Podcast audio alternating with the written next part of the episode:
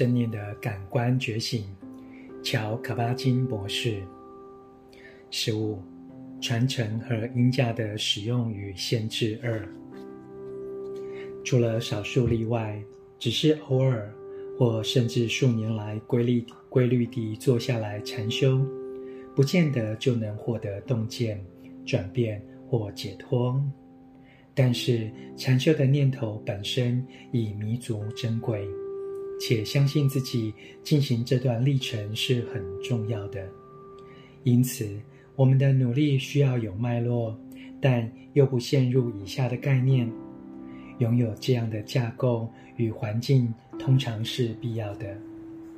这类禅修的叙述包含有固定目的的概念。禅修虽似陈腔滥调，我们强调在当下，明白就在此地，无处可去。重要的是旅程本身。目的地其实就是此地，就像科学发现，在被看见、知道、描述、测试、确认、理解之前，永远都在这里。还记得米开朗基罗宣称，他只是从一块大理石上剔除了该剔除的，展现出用伟大艺术家之眼看见的雕像，而那是从一开始。就已存在的。如果不真正去做，就算在我们心智与内心领域所要揭露的早已存在，将依然晦暗无法为我们所用。只有此地才有潜能。若想揭露，就需要参与揭露的过程，愿意被这过程所雕塑与改变。因为这个理由。开始禅修时，有一张地图对我们即将进入的领域绝对有帮助。但是要记住一个重要且敏锐的提醒：虽然有些人会说是陈腔滥调，但这张地图并不是疆域本身。生而为人，经验与心智的内内外在疆域是无限的。练习禅修时，倘若没有导引地图，很可能数日或数十年都在原地打转，无法从压抑的想法、意见及欲望中品尝到透彻、平和或自由的片刻。没有导引地图，我们很容易被刚刚所说的困住，或许将特定结果理想化，困在。有地方可去，可以获得透彻、平和或自由的幻想及自欺里。现在似是而非当中，听起来真的可以到到达一个特定的地方或状态。有，也没有。这就是我们需要地图，且需要遵循前人指引的原因。特别是当我们看得更仔细时，有些所谓的指引宣称，没有地图，没有指引，没有愿景，没有转变，没有到达，也没有什么东西可获得，而且听起来可能很奇怪。练习的动机也必须列入这个等式，才不会因为积极进取、贪得无厌、努力争取的态度。而迷失方向，甚至不知不觉地为自己或他人带来伤害。现在已感到困惑了吗？没关系，这么说好了，很很可能你发现这很有帮助，也就是知道现在所走的路及其无变化无常，就如同先前走过此路。并在短暂接触无限空间提出解决方案的人们所说的一样，就像最好知道其他人是如何攀登圣母峰或其他高峰，而非仅凭运气及善念及当下的判断。除了必要的装备，来自他人经验的资讯、知识。和地图是有帮助的，不是必要的。除此之外，某种程度上，这是可以传承的，也要配备无法传承的你与与生俱来 及学习得来的智慧。否则，太容易在身上迷路，甚至无谓牺牲。即使有支持你的音架，都很难存活。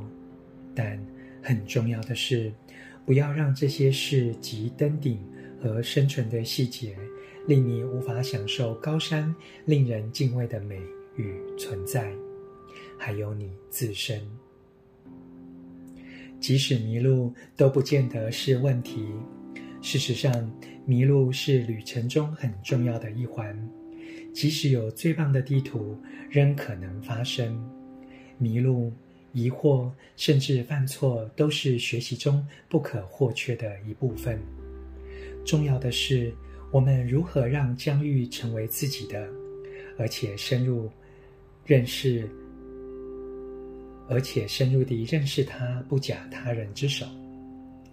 禅修练习无可避免需要某种音架，像是各种指导与方式和技巧。特别是在一开始的时候，到某种程度，当它成为第二天性，就再也不需要任何意志、尝试或提醒。这样的音架也包含更大的框架，一个人在其中进行一辈子的历险，磨练自己的能力，安住在寂静中，探索自己心智的本质，明白。在任意时刻或所有时刻所呈现出的宽广觉察，如同盖房子需要鹰架，米开朗基罗与他的学徒也需要鹰架，才能绘出西斯丁教堂穹顶的壁画。因此，我们需要特定的架构，带领我们到达内在工作的核心，就在一呼一吸之间。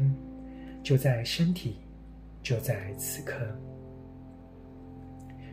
就像建筑物落成，天花板壁画完成，就不再需要鹰架且加以撤除。它再也不是工程的核心，只是推动工程必要且有用的工具。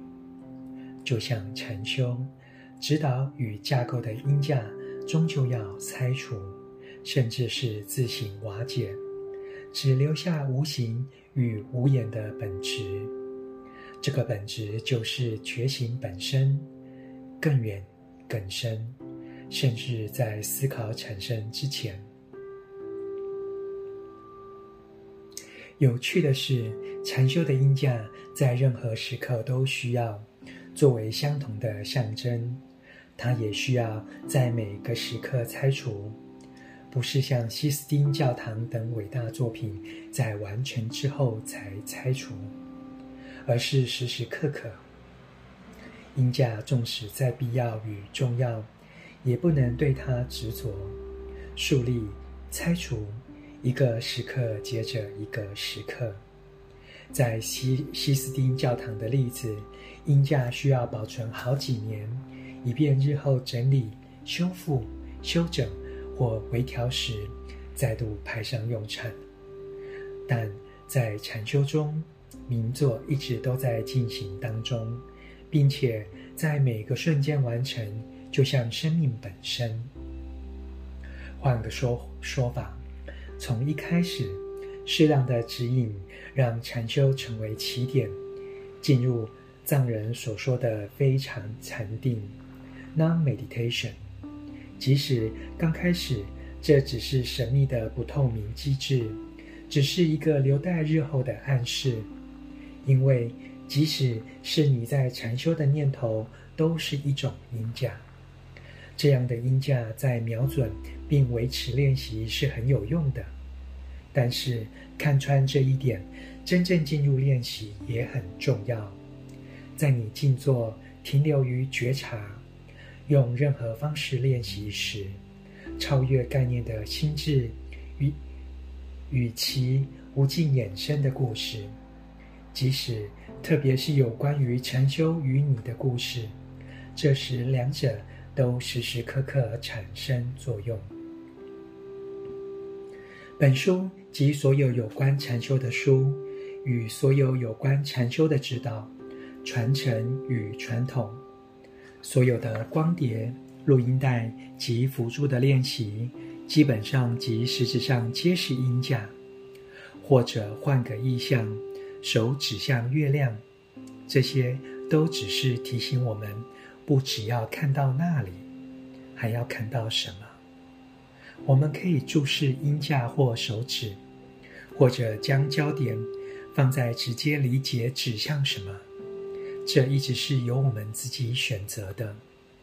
一开始接触禅修，就知道并牢记这点非常重要。才不会让自己迷失或执着于一个理想的、特定的导师、教导或方法或指引，不管那是多么引人入胜及令人满意。在这个领域，没有觉察的风险在于，我们可能打造出相当令人信服的禅修故事及其重要性，而非明白就在那个当下。而不是别的当下，我们真正是谁？与我们的本质为何？朗读正念的感官觉醒。